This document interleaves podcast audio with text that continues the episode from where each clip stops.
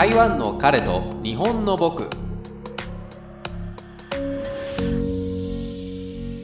台湾人パートナーを持つ日本人ゲイが台湾での生活を通じて感じたことを皆様にお伝えする番組です。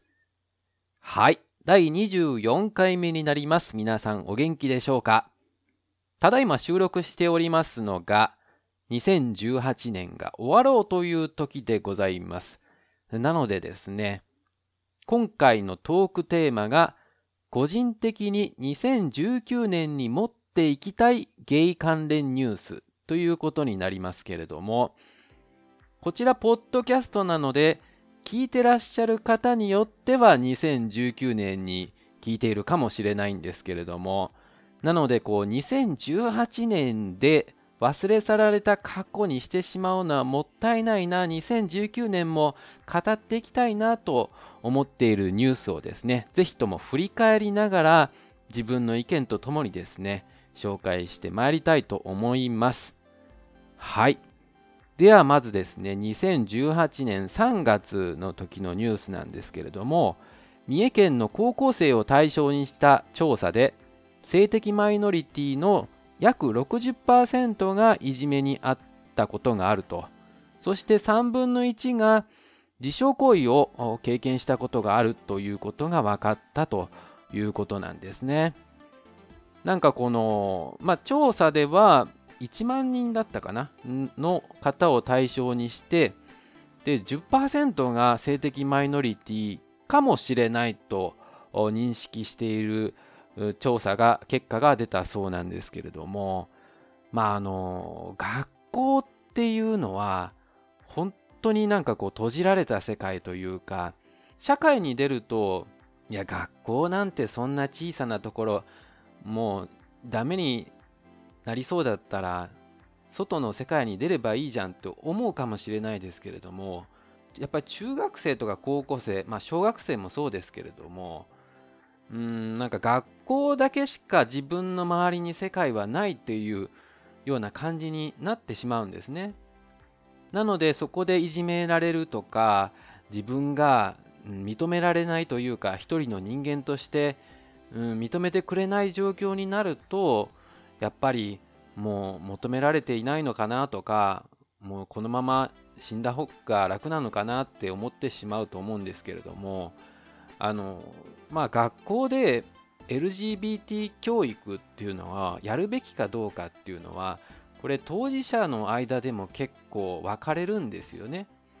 うんすしたら下でなんかそのあゲイがいるんだとか認識してしまうしかといってそれを教育しなかったら全然分からずにですねあの、まあ、もちろんその学生の頃とかっていうのはほとんど LGBTQ ですねの方性的マイノリティの方が周りにいるっていう認識さえもできない人が多いと思うので不意に傷つけてしまうこともあると思うんですね。やっぱりそれは知ってからこそが理解が始まるということで LGBTQ の教育はすべきなんじゃないかということで今もいろんな学校では進められていると思います。現にあの教科書道徳とかの教科書にですね、まあ、そちらの記述があされるようになったというような話は聞きますけれどもでもこれやっぱり先生自体がその性的マイノリティの方でなければうんなんてことのない発言だったとしても人を傷つけることってあるんですよね。先生は信じていたのに攻撃側になるっていうこともあるのでそのちょっとしたことでやっぱりああもうこの学校にいるのは無理だなってなってしまうと思うんですよね。そんなことで不登校になってしまったり、えー、こうやって自傷行為を経験したことがあるっていうのが多いということが分かったということはですねやはりうんまあこういう教育というのは続けていくべきなんじゃないかなとは思っております。うんなのでその当事者がこう語る場面とかっていうのは必要なのかなと思いますね。そのあ LGBTQ の方も話してみると意外と普通なんだみたいなことの認識誰かを傷つけるような人ではないんだっていうことが分かるのもやっぱり一つ重要なことだと思うんですね。うんでやっぱり学生の頃っていうのは自分で活路を見出すっていうことが難しい年代なんですよね。ある程度大人になったらまあここがダメなら違うところに行こうかとかうんまあそういうことができるかもしれないですけれども学生の頃って親にゲイであるからその転校したいとかっていうわけにもいかないでしょうし例えば高校生で大学試験を控えてたらですね急に学校を変えてとかというわけにもいかないのでなかなか難しいですよね。まあ、なのでこのニュースを、まあ、知った時はですねかなりちょっとショッキングだったというか自分が思っている以上にその性的マイノリティの方の周辺の事情っていうのは深刻なんだなと思いましたね。はい。では次なんですけれども、こちらは明るいニュースになるんですけれども、おっさんずラブが放送開始されましたと。4月の、うん、21日ぐらいだったかな。から、えー、おっさんずラブ第1回目が放送されたわけなんですけれども、初めはこういうものが放送されてるって知らなかったんですけれども、5月ぐらいになってからですね、ツイッター界隈とかが賑やかになりまして、このおっさんずラブの、うん、に関する話題ですね。で、まあ、あの自分も見てみようと、まあ、台湾にいたので、どうしてもその、ちょっとね、あの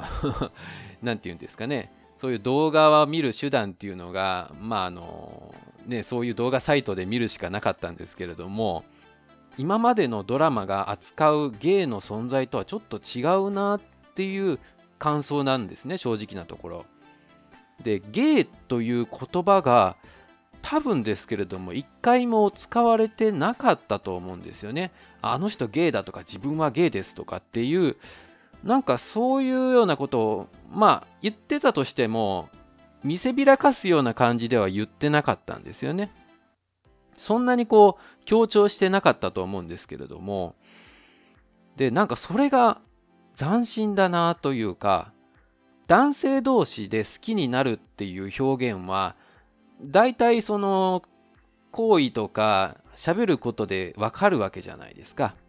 それをあえてゲイとか同性愛者っていうことを言わないっていうのはなんかこのドラマの信念みたいなものを感じましたね。異性愛と同性愛がこう自然に混ぜられてるっていうのがそれもすごいですよね。その男性その同性愛だけを、うん、描くんじゃなくてその主人公の人が女性に対してもなんか心揺れたりとかあったりっていうのがなんかすごいなと思いましたね。うん、そういうところが異性同性垣根なくですね、うん、恋というものは純粋なんだっていうのを描きたいんだろうなっていうのが分かりましたね。うん、でさらにコメディだからっていうのはあると思うんですけれどもその同性愛っていうとどうしてもその同性愛者自体がいじめられるとか差別されるっていうことを描きがちなんですけれどもこの「おっさんずラブ」に関してはそういうことを全く描いてなかったんですよね。むしろなんか同性愛であっても純粋な愛ならいいじゃんみたいな明るいノリがあってそれがすごい清々しいというか見てて気持ちよかったですよね。それなので同性愛者の方もこうすんなり見れるというか、うん、気分が悪くならないんですよね。うん、それが良かったなと思いました。はい。で、そのおっさんずラブが放送している最中になんですけれども、5月にですね、弟の夫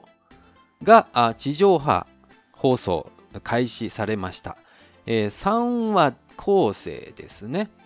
えー、週に1回の放送だったと思うんですけれども、えー、NHK で放送されたということで、うん、まあこのゲイの方が描いたゲイの世界を NHK で放送するというのがものすごく衝撃でしたね。なのでこの弟の夫が放送されるよっていうのを聞いた時にですねあこれは原作を見ておきたいなということであれ Amazon だったかな？Google のブックスだったか忘れましたけれども、えーと、デジタル版を即購入全巻購入しました。で読んでみたんですけれどもまあなんかゲイの方が書いてるからそういうなんていうかねちょっと性的なシーンもあるのかなと思いながらもまあまあちょっと描写としてはゲイの方が描いたんだなっていう雰囲気はあるもののそのまあストレートの方も読みやすいというかうんそんなにこう違和感がない感じだったと思います。僕はそんなにゲイとしてあのオープンに言ってきた方じゃないので差別されたりっていうのはまあ経験としてはほぼなかったと思うんですけれどもこうやってゲイの方がしっかりとゲイの世界を描くとあこういう差別とかって、うんまあ、ありえそうだなっていうのは思いました。なんかそのストレートの方が描いたというか女性の方が描いた同性愛というのではないんだなと、うん、思いましたね。はい。でなんかこれテレビ版とコミック版っていうのはストーリー終わりの方だけですかね。途中もそうだったかもしれないですけれども例えばなんか温泉旅行に行くとかだったかな。そこは同じかもしれないですけどもエンディングが違うんですよね。うん。まあ、どういうエンディングだったかもあんまり覚えてないんですけれども。でもなんかテレビはテレビでなんかハッピーエンドって感じでよかったなと思いましたね。うん。で僕はこのドラマの中でですねバルトさんってあの相撲の方ですよね。の方が演技してらっしゃったのがすごく良かったなと思ったんですね。もちろんもともと俳優さんではないので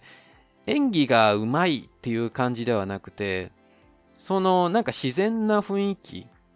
うんまあ英語圏の方ではないと思うので英語自体も、うん、いまいちかなっていう違和感はあったもののでもなんかあの自然な雰囲気っていうのが良、うん、かったなと思ったんですね。うん、あそこはあれでなんかこう演技がうますぎてもちょっとダメだったかもしれないですよね。うん。あれぐらいが、なんかちょうど愛されキャラみたいな雰囲気になったかもしれないですね。はい。というわけで、まあ、おっさんずラブ、弟の夫という芸を扱ったドラマがね、あの、続いたということで、もうこの時ばかりは、ツイッター界隈でもかなりのね、皆さん、本当に芸の方もつぶやいてらっしゃいましたけれども、うん、はい。というわけですね。またこういうドラマが今後もですね、あればいいなとは思っております。はい。では7月ですね。えー、大阪市でパートナーシップ証明制度が施行されましたということで、まあ、あの自分の生まれも育ちも実は大阪なのでこのニュースっていうのはあそうなんだっていう、うん、まあ他の地域でもそのパートナーシップ証明制度っていうのは開始されてたんですけれども特にまあ東京とかは初めに初めの方に、うん、始まってましたけれども大阪いつ来るんだろうなみたいなことを思ってたんですね現在その台湾に住んで台湾の方と付き合っているので、うん、まあ関係ないといえば関係ないんですけれどもやはり自分の住んでいるところがそういう体制になるのかなっていうのはやっぱり気になるんですよね。地元がそういう同性愛者の方に対して優しくなっているかどうか。まあそのパートナーシップ証明制度を発行したからといってその職員の人たちが優しいかどうかっていうのはまあ別なんですけれどもそのねやっぱり大阪市としての思惑っていうのがあってパートナーシップ証明制度をやっているという可能性もあるので理解があるかっていうとそうではないんですけれどもなんかそういう表だけでも、うん、受け入れ体制ができてるっていうのはうんまあ、ちょっとした一歩なのかなと思うんですけれども、はい、でこちらのパートナーシップ証明制度は他の地区と違ってですねなんか他のうん自治体の方では、うん、A4 ぐらいの紙に証明みたいな表彰状みたいなものだったと思うんですけれども大阪市の場合はカードタイプの証明書本当に免許証みたいなものを発行してもらえるそうですなのでいつでも持ち歩いて例えばその病院で何かあった時に証明できるということなんですよね。うん、でその詳細の、まあ、ウェブサイトの記事とかを見るとですね、えっと、1日4組限定なんだそうです。なんかプライバシーの尊重ということで、実際に手続きする場合には予約してから行かないといけないんですよね。で、条件としては一方が市内に住所があれば発行できるそうなんです。なのでこれちょっともう一方の方が例えば外国人だったらどうなんだろう自分みたいなパターンだったらどうなの どうなのかなと思ったんですけれどもそれでも認めてもらえるんですかね？法的な効力があるわけではないので、まあ、証明だったら外国人と大阪市民の証明は発行してもらえるということなんですかね？うん、まあぜひともそういう方も出てきてもらえると嬉しいですけれどもね。はい。で、その7月ですけれども、そんな折にあの問題が出てきたんですよね。杉田水脈議員による生産性発言ですよ。もうこれはなんかショッキングというかまあこの何て言うんですか？皆さんその形だけでも、うん、LGBTQ の方に対してその発言っていうのは気をつけてらっしゃるというか気を使ってるとは思うんですがここまではっきりと雑誌にですよ、うん、掲載するっていうのはこんな人間がいるんだっていうふうに思ってしまいましたね。うん、身長45という雑誌でですね LGBT 支援の度が過ぎるというタイトルで記事を書いたんですけれどもまあつまりはその LGBT に対するその支援というか予算の使い方というか、まあ、それが行き過ぎているんじゃないかと。そこまでその同性愛者とか、まあ、性的マイノリティの方を、まあ、支援する必要があるのかという説明の折にですね生産性がない人たちというような表現をしたことでですね、まあ、もちろんですけれども、まあ、性的マイノリティの方たちがどういうことだということで問題になった件ですけれどもまあなんかこう言い訳するでもなくてですね堂々と行われる差別っていうのがこの時、うん、まあもちろんですけれども差別っていうのはずっとあり続けたんですけれどもこうやって雑誌という媒体に掲載されるんだというのがすごくショッキングでしたね。でこれを受けてですねこのままほったらかしにしてはいかんということで例えばロバート・キャンベルさんですけれどもあの立ち上がって、まあ、自分自身がですねカミングアウトをしてえっ、とこういうことを許していってはいけないというまあ訴えたわけなんですよね。うん、なんかあの発言っていうのはすごい心打たれました。まあ、必ずしもそのカミングアウトすることが、まあ、素晴らしいことかというとそうでもないかもしれないんですけれどもただやっぱりロバート・キャンベルさん自体が実際その人の前に出て発言する立場の方なのでやっぱり自分自身のこと自分の身についてですね全部洗いざらい喋ってからでないと、まあ、その発言の意味っていうのがまあ、あまりその強くないというかここは自分の身についてちゃんと説明しておくべきだろうと思ったんでしょうね。うん、でそれで実行できるところが本当にすごいなと思いましたけれども皆さんもあのねロバート・キャンベルさんの発言を聞いてですね、えーと、感動された性的マイノリティの方々もいらっしゃるとは思うんですけれどもはい。まあそんな7月があってですよ。その後9月にですねそんなにおかしいか杉田美代論文という えー、まあ、タイトルのまた身長45によってですね、うん、なんか本当言い訳にしか見えない内容の、まあ、記事が出ましたけれども言い訳にしか見えないというのもなんかその世の中が思った以上に反応してしまってで身長45としてはあこれはやばいなとなんか思ってもいない反応が生じる記事を投じてしまったんだなと焦ったのかもしれないですよね。それでこうお偉いさんというか、うん、見識者をの方に記事をお願いしてですね是非ともこの世間、まあ、世論に対してですね、うん、反対する意見を書いてくださいよということで、まあ、あのさらにですね覆いかぶせるように LGBTQ の方へのまああのいわば差別的な文章がまた出たということなんですよね。でそもそもその記事の中では、うん、これを差別と誤読する、まあ、誤って読む方が悪いんだみたいなね、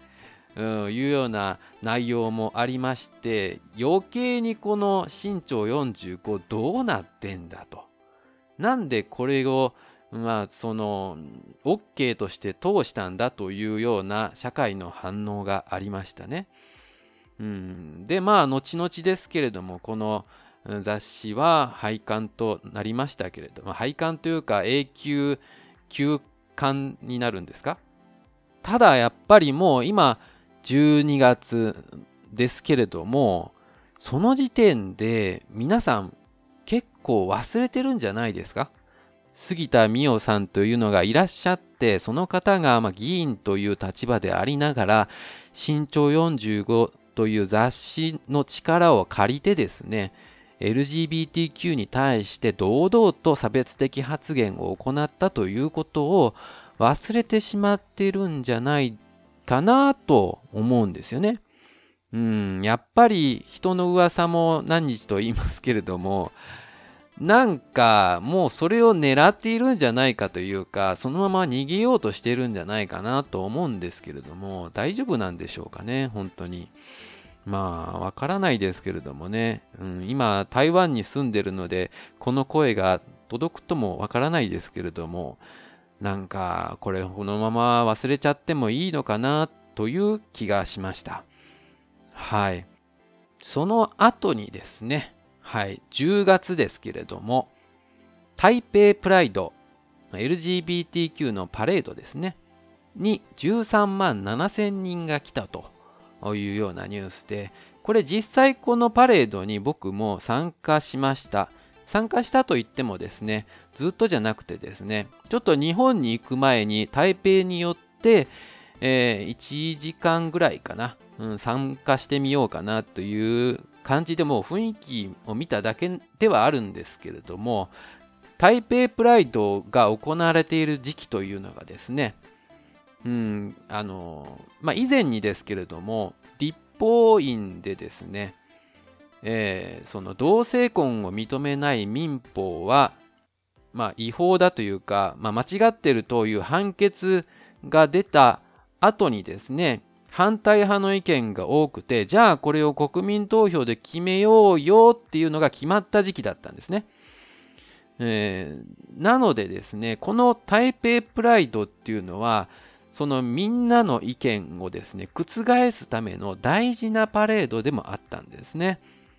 で、その中でですけれども、自分が実際の目で見たり、後で書かれたいろんな記事を見るとですね、人が増えるとそれだけ過激なことをする人も増えるからなのかわからないですけれどもなんかこうやたらとゲイの方々かもしれないですけれども裸を見せたい人と裸を見たい人のためのお祭りなんじゃないかなって思えるような感じに見えてしまったんですね。まあもちろんそのちゃんとした理念を持って参加されている方もいらっしゃってですね、この機会にみんなに LGBTQ というものを知ってもらおうと、そしてですね、えみんなと一緒に交流しようと思ってらっしゃる方もいる中でですよ、露出することに快感を覚えている人たちがいるというのは、うん、ちょっと残念かなと思いましたね。うん。なんかそう、ちゃんと主張があってパレードするのであって、パレードというお祭りがあるから何かを主張しようか、どうしようかって考えるんじゃないんですよね。なので、パレードでその、まあ、自分の裸を見せたいというのはただの個人のそれは主張であってその実際の、うん、台北プライドとしての主張ではないはずなんですよね。うん。まあ、そこを分かっていらっしゃるのか分かっていないのか、まあ、それは分からないですけれども実際にその方々に話を聞いたわけではないのでなんかこれ年々その衣装とかが過激になってるんじゃないかなと思ってたんですけれどもね、うん、よくこう集団になることで、うん、羞恥心というものが麻痺してしまうこともあるんですよね。うん、それは普段すごく真面目でですねそういうようなことはしないような方であっても急にこういろんなこうお祭りっぽい雰囲気になってみんなと騒いでるとですねどんどんと羞恥心がなくなって脱いじゃうとかっていうことがあるんですよね。まあこれになるとハロウィンの何でしたっけ渋谷の交差点じゃないわどこかわからないですけれどもああいう騒ぎと同じになってしまうんじゃないかなっていうのがうんまあその LGBTQ の当事者としてはちょっと心配しているところではありますね。はい。で、その10月の台北プライドを受けてですね、11月、台湾での国民投票の結果ですね、反対派多数になりました。これはですね、先ほど申しました立法院によるその民法に対する判決ですね、これを取り消すという効力はないんですけれども、うんただですね、まあ、あのやっぱり反対派の意見が多すぎるので国民の意見を聞いておこうというわけで実施した国民投票になるわけです。まあ、この結果がですねえー、最終的には国民の大多数の意見になるんだということが証明されたということになるので今後ですね立法院がさらにその民法について判決を行うという時に、えー、この判決が揺らぐことになるのかっていうのが注目されているところだそうです。でまああの台湾っていうのも日本と同じでですね、えー、高齢化社会にはなっているのでお年寄りの方々とか年配の方っていうのはまあもうその同性愛者というもの自体がいないんだというような認識で教育されてきたというか生きてきた方たちだとは思うのでなのでもちろんそういうことに対しては反対っていうことになってしまうんですね。うんでまあその同性愛者の方々に対してですね差別的な意識がそんな強いものがあるかというと実際そんな被害を受けた方は、うん、多くはいらっしゃらないと思うのでまあ多くはいらっしゃらないというかほぼないと思うので、うん、そのそんな強い恨みを込めてですね反対だって言っててるよりもですねうん、あのこれ以上無駄にですね国がですけれども予算を消費してほしくないという考え方があるのかなと思うんですよね。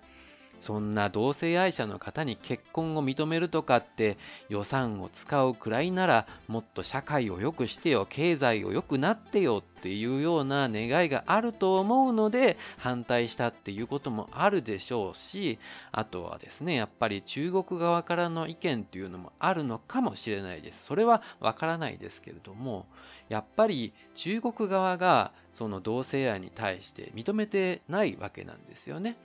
うん、でその中で台湾が認めてしまうとそれは結局思想というものが分断されてしまうということなので、うん、ちょっと中国側は恐れている可能性もあると思います。えー、なのでですねまあその中国側の視線をですね気にしてですね、うんまあ、これは反対と言っておいた方が利益になるだろうと言っている方が多いのかなという気はします。はい。まあ、これもちょっと政治的な問題なので、はっきりとは申し上げられないですけれどもね。はい。というわけでですね、えー、最後12月ですけれども、まあ、これは明るいニュースになるのか暗いニュースなのかどっちかはまだわからないですけれども、大阪府が万博に向けてヘイトスピーチ及び LGBT 差別を禁止する条例制定を目指すことを発表したということなんですね。まだ発表したということなので、こういう制定をするということではないんですけれども、うん、まあこれはですね東京が先になんですけれども東京オリンピックを開催するって決まった時にですね東京があ、まあ、同じようなことをん、発表したんですけれどもなのでまあそれを受けてかもしれないですけれども大阪がですね万博に向けて世界にお披露目する機会なんだから、うん、日本もですね世界に倣ってこういう性的マイノリティの方を保護するというかヘイトスピーチに対してはやめようよとちゃんと自治体とか国とかが整備しておかないといけないでしょうっていう考え方にまあ、なってきたというか、まあ、せざるを得ない状況になってきたんでしょうね。うん、だから、まあ、こういう発表をしたんでしょうけれども、うん、まあなんかこう世界に見られるからこういう動きをするっていうのはいかにもなんか日本らしいというかそういうねタイミングにならないと実行できない日本人って何なんだろうなと思うんですけれどもかといってですけれども条例を制定したからといって減らすことはできるのは言葉だけでですね。別にこの差別の心自体を減らすわけではないのでお前なんかこう差別的なこと言ったな条例違反だぞっつって、まあ、罰金とかうんなんか実刑があるかわからないですけれどもなんかそういうことはできるけれども結局その人の差別意識っていうのは変えられないのでこれってまあ初めの方のニュース取り上げたもので申し上げましたけれども、うん、学校での LGBTQ に対する教育がやっぱりもうちょっと何て言うんですかねまあ会社に対してもそうですけれども教育というところをもう少ししっかりと、ま、重視していかないといけないところなんじゃないかなと思いました。えー、もう2018年も終わりそして台湾にいるとあまりうーんなんていうかね実感ないんですけれども平成自体が終わるということなんですけれども皆さんはどういったゲイ関連のニュース印象に残りましたでしょうか？あまたですねそのストレートの方もまあ異性愛者の方もそうですけれどもやっぱりこうやってポッドキャストという媒体を通じてですねうん同性愛の方とかですねうんまあ、そういう LGBTQ の方にですね、うん、興味を持っていただくというか知っていただくことっていうのは本当になんか素晴らしい2018年だったなという気はします。このポッドキャストをやっていなかったら出会えなかったというか聞くことができなかったポッドキャストの方々もいらっしゃいますし、うん、そういう方に聞いてるよっていうのを反応いただいた時はああ、なんかやってよかったなと。うん。やっぱりですね、なかなか普通に出会うことってできないと思うんですよ。その、まあ、性的マイノリティの方とそうじゃない方が、まあ、カミングアウトした状態でですよ。うん、なんかその、自然に出会うっていうことはできないと思うんですよね。何かの会で、まあ、例えば LGBTQ の方と交流しようみたいな会があったとしたら交流できるかもしれないですけれども、こうやってね、まあ、Twitter とか、うん、ポッドキャストっていう何もこう、顔を合わせてない状態の、もともと素性の知らない人たち同士だった人たちが、まあ、その出会えるっていうのは、すごく嬉しいことですね。2019年もですね、ポッドキャストを通じて、セクシャリティ問わず、みんなが差別なく笑っていける年になればなと思っております。